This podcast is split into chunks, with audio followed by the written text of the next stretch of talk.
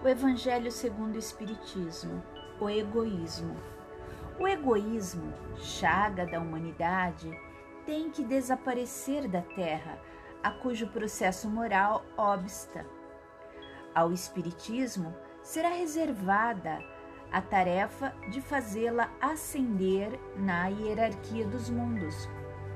O egoísmo é, pois, o alvo para o qual todos os verdadeiros crentes devem apontar suas armas, dirigir suas forças, sua coragem.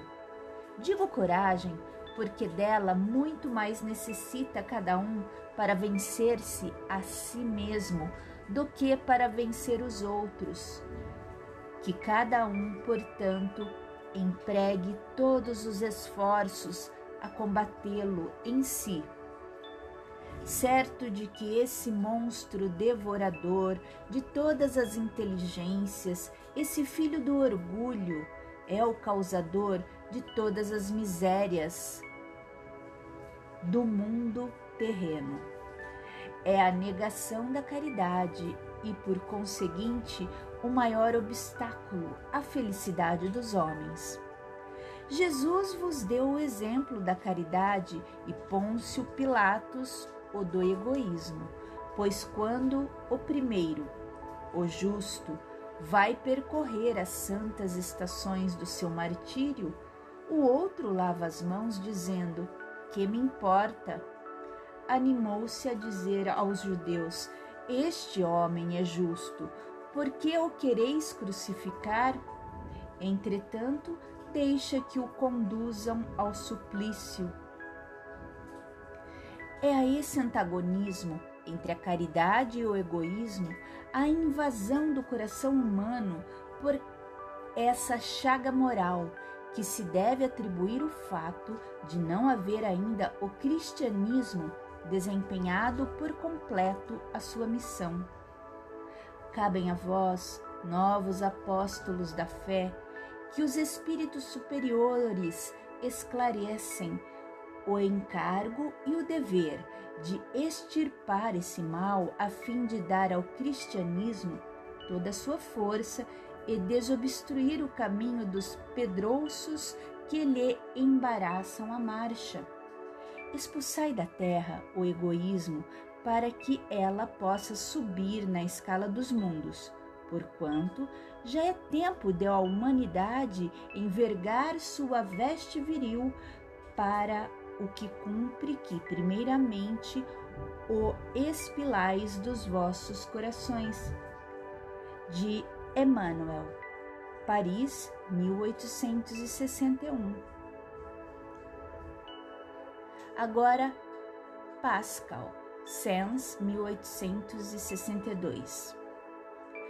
Se os homens se amassem com mútuo amor, mais bem praticada seria a caridade, mas para isso mistério fora vos esforçasseis por largar essa couraça que vos cobre os corações, a fim de se tornarem eles mais sensíveis aos sofrimentos alheios. A rigidez mata os bons sentimentos. O Cristo jamais se excusava não repelia aquele que o buscava, fosse quem fosse, socorria a mulher adúltera como o criminoso. Nunca temeu que a sua reputação sofresse por isso. Quando o tomareis por modelo de todas as vossas ações? Se na terra a caridade reinasse, o mal não imperaria nela. Fugiria envergonhado ocultar-se-ia, visto que em toda parte se acharia deslocado. O mal, então, desapareceria. Ficai bem certos. Começai vós por dar o exemplo.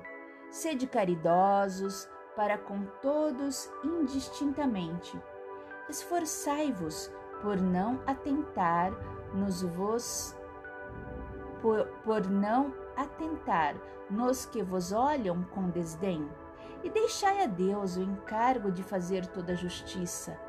A Deus que todos os dias separa no seu reino o joio do trigo. O egoísmo é a negação da caridade. Ora, sem a caridade não haverá descanso à sociedade humana. Digo mais, não haverá segurança. Com o egoísmo e o orgulho que andam de mão dadas, a vida será sempre uma carreira em que vencerá o mais esperto, uma luta de interesses em que se calcarão aos pés as mais santas afeições, em que nem sequer os sagrados laços da família merecerão respeito.